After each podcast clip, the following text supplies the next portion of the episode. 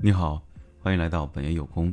现在开始为你读书，确定真正重要的信息：孤独与寂寞是不同的。现代人，尤其是年轻的一代，很喜欢成为某个团体内部的一员。用“喜欢”这个词可能不太准确，隶属于某一个组织或者集团。能够让他们更安心，这个说法可能更准确一些。的确，人们有想要归属于某个集团的需求。在美国心理学家 Abraham 马斯洛提出的需求五层次理论当中，社会需求，也就是归属需求，就位于第三层次。想要成为组织中的一员，想要拥有伙伴，这可以说是人的本性。现在，任何人都能轻而易举地在社交软件上交到朋友，但这种现代的交往方式所形成的，并非具有凝聚力的团体，而只是单纯的。聚集在一起的群体，伙伴意识相对比较淡薄。如果你深陷困境，向通过社交软件认识的朋友求助的话，会有几个人真心回应并出手相助呢？即使好友有上百人，能伸出援手的可能不过一两个人，甚至可能一个人都没有。一到关键时刻，就暴露了关系的脆弱本性。可以说，这就是这个群体的实质。人类之所以群居，理由非常清楚，即一个人会感到不安，脱离群体会感到孤独或是寂寞。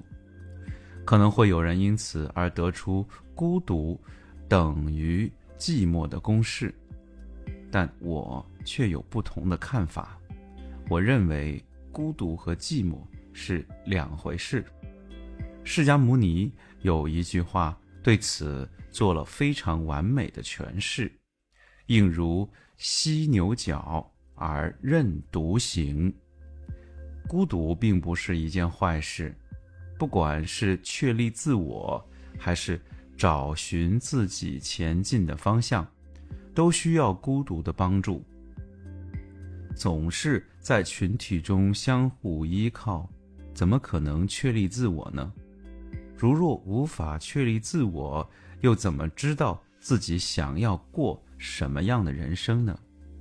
我认为，一个人只有在安静度过的孤独时间里，才能形成自我，并且确立自我，并且真挚的。面对自己的人生和使命，这种孤独真的是寂寞吗？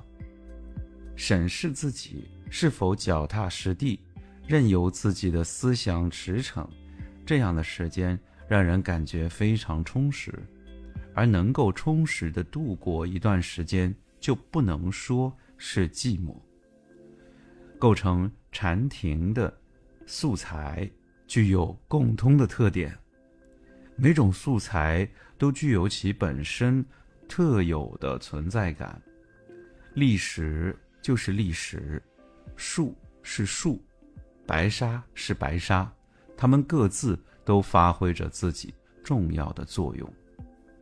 通过将自成一派的各种素材放置在同一个空间下，可以产生相乘的效应，营造出统一感。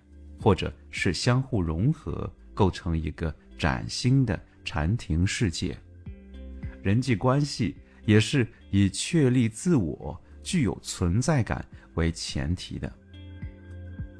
在建立良好人际关系的过程中，确立彼此的自我是非常重要的。